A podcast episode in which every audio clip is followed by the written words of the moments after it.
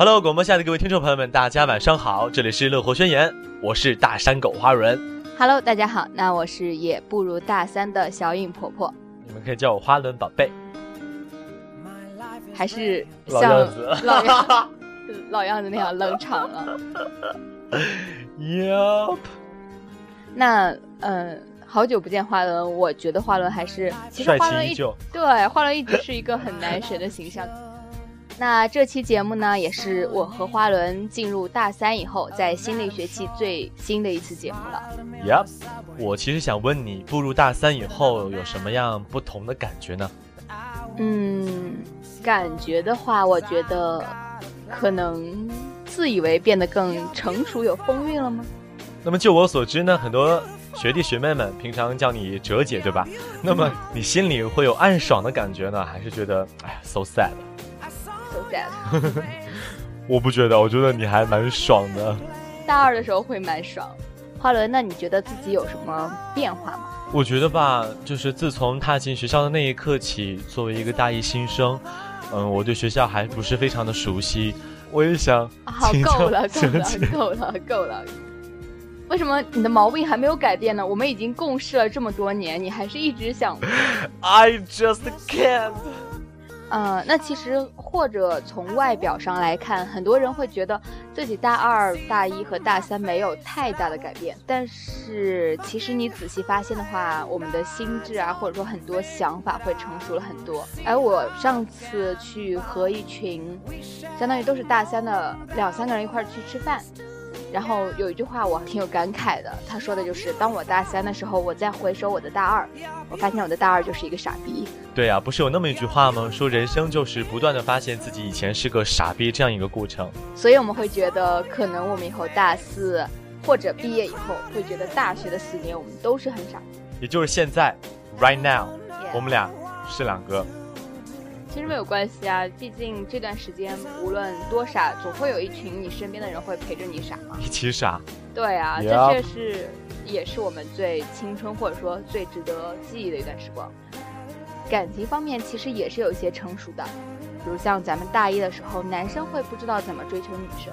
对，怎么把妹？对我和花轮在以前的节目中好像有做过类似的问题。教大家，嗯、如何做一个有魅力的男生。是的，而女生呢，有时候可能也会去想怎么去变成女神，怎么去晋级，对不对？是的我们也做过类似的节目哦。嗯，那到了大三以后，理应啊，咱们在感情方面会有一个质的飞跃，但是我听说好像最近九月份是一个分手季节。嗯，此话怎讲？呃，其实小颖身边就已经数到的有七位好朋友，陆陆续续在这个九月出了一些问题。多事之秋。是呀、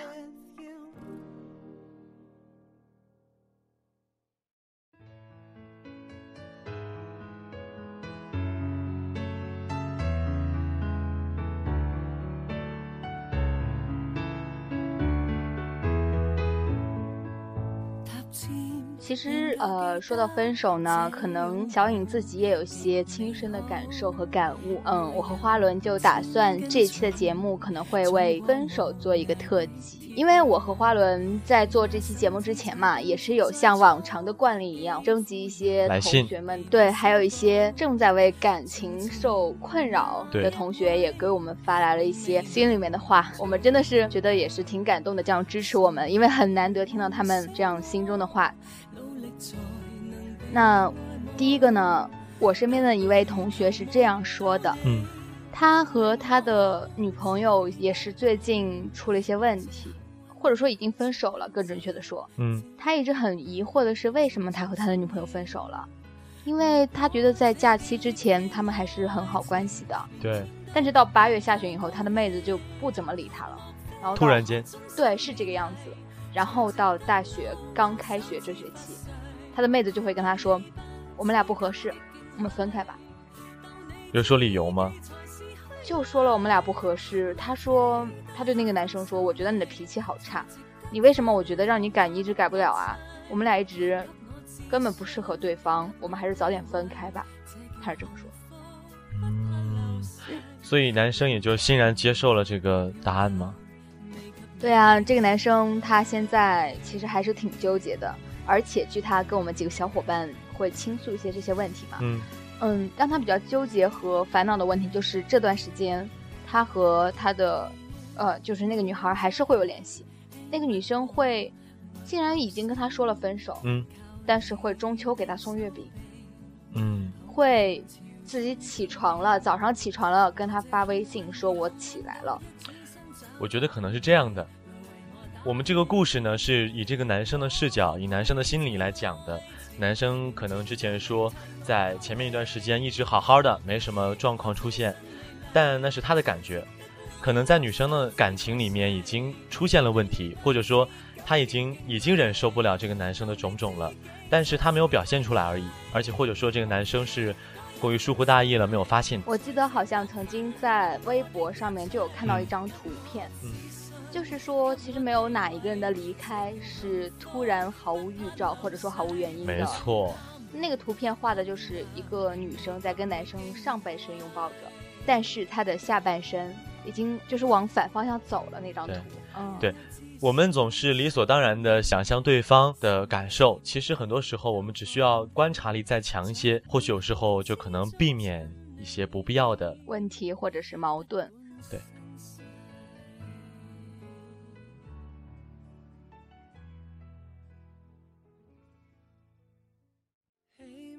但是呢，会不会有另外一种情况呢？就是像很多偶像剧说的那样，女生得了绝症，为了不拖累男生呢，女生就提出了分手，为了让男生有更好的生活，但是不再挂念自己。花轮，我突然发现你的脑袋上好像有个洞。其实说到刚才理解和包容嘛，嗯，我的室友，她跟她的男朋友就已经一年多了吧，好像还是快一年了。她就是跟我说了一个他们的经验，是好的好。的，对，她说其实感情嗯是需要经营的，这是一句老话。但是真正有几个人去用心的经营呢？因为没有一个人是完完全全适合自己的。如果你真的双方去喜欢对方，去理解对方的话，人是可以慢慢去改变的。就是当他会慢慢的改变，你会发现他为你改变，你在为他改变的时候，这个过程也是值得双方纪念的，我觉得是这样的。所以说，要去克服困难。当你们到了那种磨合期的时候，一定要坚持住、忍住。那么最后只要过去了，我想就什么问题都没有了。我和花轮呢分享完了第一个事例，这还有一个，嗯，一个男生也是我很好的一个朋友。他大一的时候有喜欢过一个女生，嗯嗯，那个女生呢也是差不多已经快要答应他了，但是他们一直没有把这层纸给捅破。嗯，最近真的像偶像剧里面一样，他的好哥们儿也喜欢这个妹子，然后这个妹子跟他聊天的时候说：“我跟你的好哥们儿在一起。所以只能遗憾的就是和那女生没有缘分，对嗯，吧？是这样的。虽然他说后面那个女生和她的好哥们儿经历过很多次争吵，有分手，但是最后还是经过了时间的考验，现在还可以。那他现在又提起这件事情，说明他还是没有释怀。我也觉得，他其实还是一个挺优秀的男生。不过我必须要讲，这种事情其实男生也有份，毕竟很多女生是不愿意主动的。那么作为男生嘞，你就要主动站出来说清楚，那样呢，说不定就可以有一个 happy ending，对吧？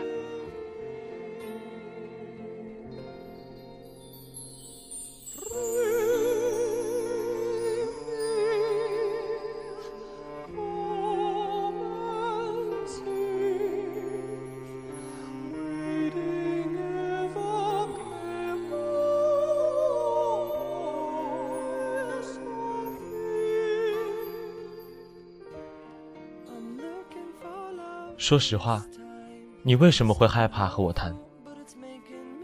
我不知道，只是本能的抗拒我。本能的啊，可能吧。我感觉这可以列为世界未解之谜了吧。那我先睡了。唉，如果我在海南，或者你在武汉，是不是就好了？睡吧。你要是想我了，其实就可以想想我的缺点啊，因为这样越想就会越不会想我。可是我看不到，我只能看到你的优点。我也不知道怎么想。但是我想说的是，在我面前遇到的女生中，你不是最好看的，不是最贤惠的，不是最温柔的，可你却是我最爱的。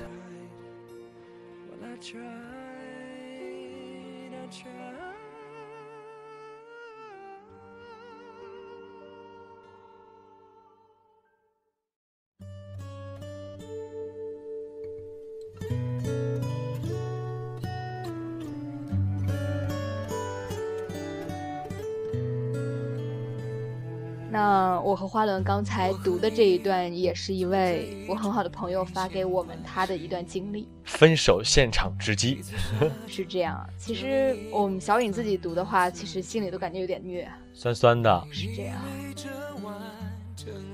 那么下面呢，是来自我们的一个朋友发来的他的感受。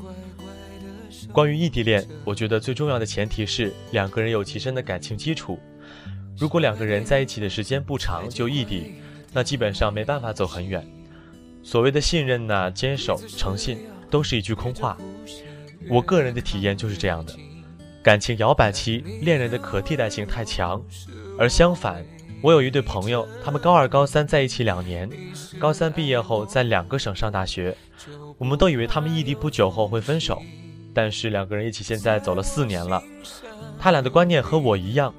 两个人在高中两年的感情牢不可破，都是一个城市的人，有共同的情节，时间久了，甚至到了没有任何理由或者是疲于移情别恋的地步，没有可以替代对象特质的人，这是感情长久的根本原因。他说的有几点我还是挺赞同，就是说要去找一个无可替代的人那样。确实是这样的，因为在我们这代人身上呢，其实有很多的不确定性。我们每个人条件都还算不错，你觉得这个人可能我们没有办法在一起走下去了？其实还有第二个、第三个，还会有很多。说到异地恋嘛，嗯，更多的是可能会女生会更多的受不了一点，因为女生可能更需要关怀，对，更需要去关怀，更需要一个我生病的时候你可以过来温暖的肩膀。对，就是正是因为异地恋，我摸不到你，看不到你。猜不到你的心思，对。然后这个时候，如果再有一个男生能做到这些点的时候，就是可替代了你，就完蛋了。是的，可能就会这样。我这边有一个同学，他跟他的女朋友是异地了将近三年。嗯，他也是给我写了一个，怎么说呢？相当于一个他自己的感悟。嗯，我可以跟大家分享一下。嗯，那这个男生呢，其实是一个典型的工科男。但是我当我收到这段他写的话的时候，其实还是挺感动的。他说的是异地恋呢，它是一个漫长而艰苦的过程。为了见一次面，要计算各种时间因素、开销因素等等。可以说，没有人希望自己过的是一个异地恋的生活。是。但是，当你真正走过了异地恋的时间，走进了在一起的生活中时，你会发现，异地恋带给了你很多意想不到的东西，那份对彼此的珍惜，那份希望让对方看到最满意的自己而付出的努力，希望天下所有的异地恋情侣能够互相珍惜，能够互相理解，能够互相走向美好的明天。对，异地恋实在是太不容易了，是正是因为这份不容易，才得以让这份感情有更加牢固的感情根基，对吧？是的，所以说，如果你们真的很难得的坚持下来了异地恋，那么就坚不可摧了。是这样的，所以正在异地恋的同学或者说朋友们，我们给他加把劲儿吧。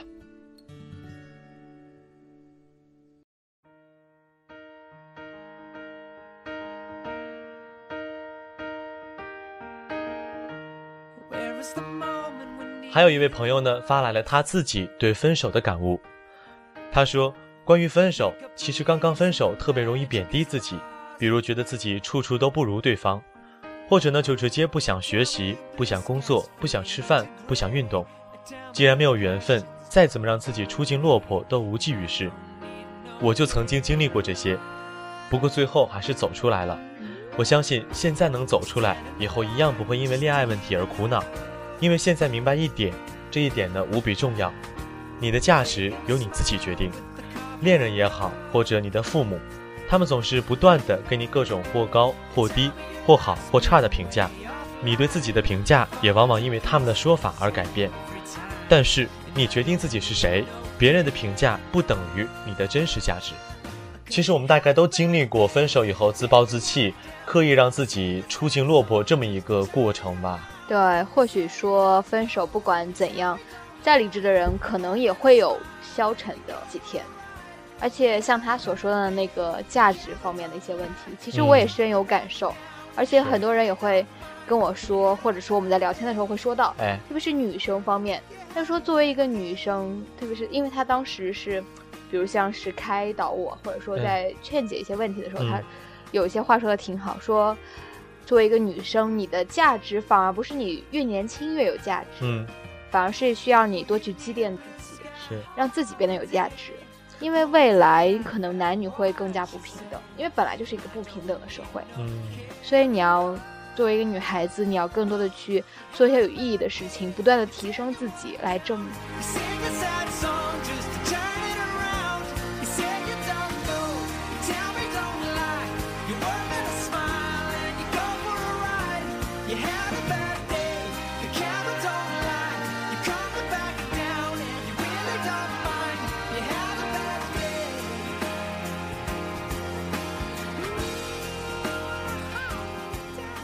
那其实说过了异地恋哈，说过了很多不能陪伴呀，各种争吵。其实还有一个问题，情侣间可能也是不可避免的，就是吵架的时候会分谁对谁错。有一个同学给我们写的一段话，我和花轮也非常有共鸣，与大家分享一下。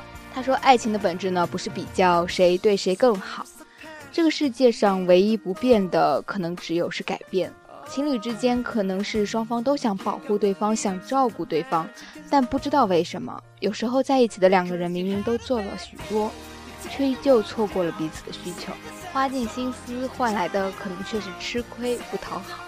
那些从来就没有人在意的爱情，却可以如此简单的相爱、开花结果。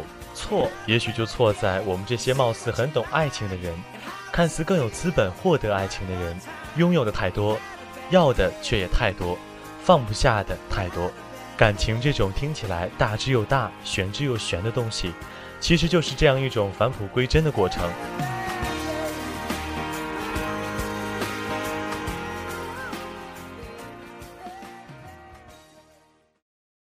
你看过了许多美景，你看过了许多美女。七年了，给了你这么多次机会。你一次都没有珍惜，那再见。你说到底人是为了什么要谈恋爱？当时大一，哎呦，这个感觉真是让我深有感触啊！说谈恋爱到底是到底是想和对方在一起，还是说只是想身边有一个人陪着？我就想说，回来吧，我等你。没了。那分手了。我们我能陪你走的就走到这儿了，以后大家都好好的就好。本想一纸约定，许你三年之后，可是事已至此，只好你我珍重。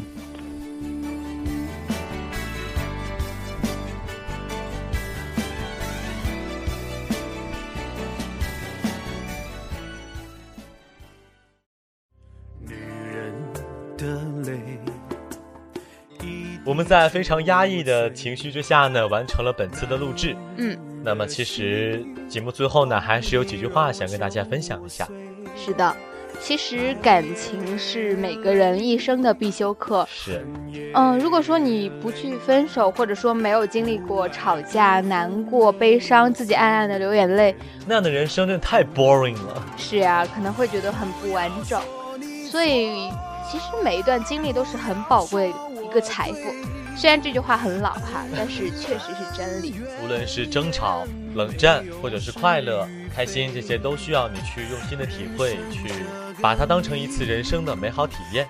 是这样的，其实每一段结束可能都是一个新的开始，所以说，收拾好自己再出发。对呀，对呀，我身边就有一位单身待解救男青年。小影婆婆也在这里和大家说再见了，拜拜，拜拜，下期节目同一时间不见不散。没有是与非，人生这个谜，几人能猜对。爱情这杯酒，谁喝都得醉。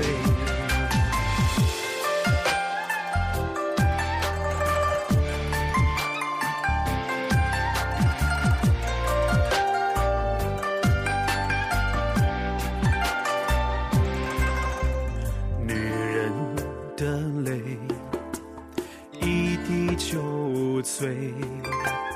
男人的心，把一揉就碎。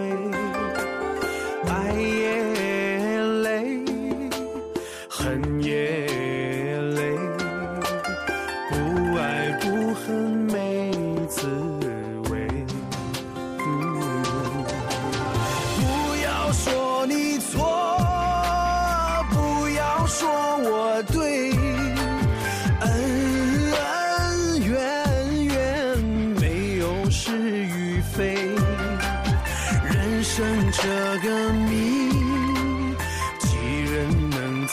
猜对？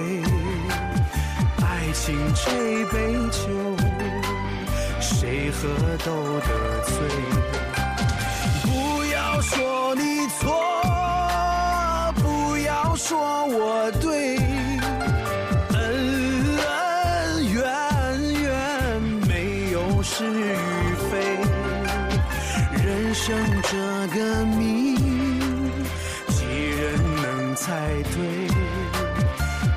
敬这杯酒，谁喝都得醉。不要说你错，不要说我对，恩恩怨怨没有是与非，人生这个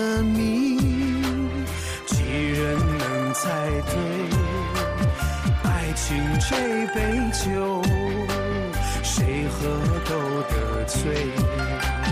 爱情这杯酒谁喝都得醉？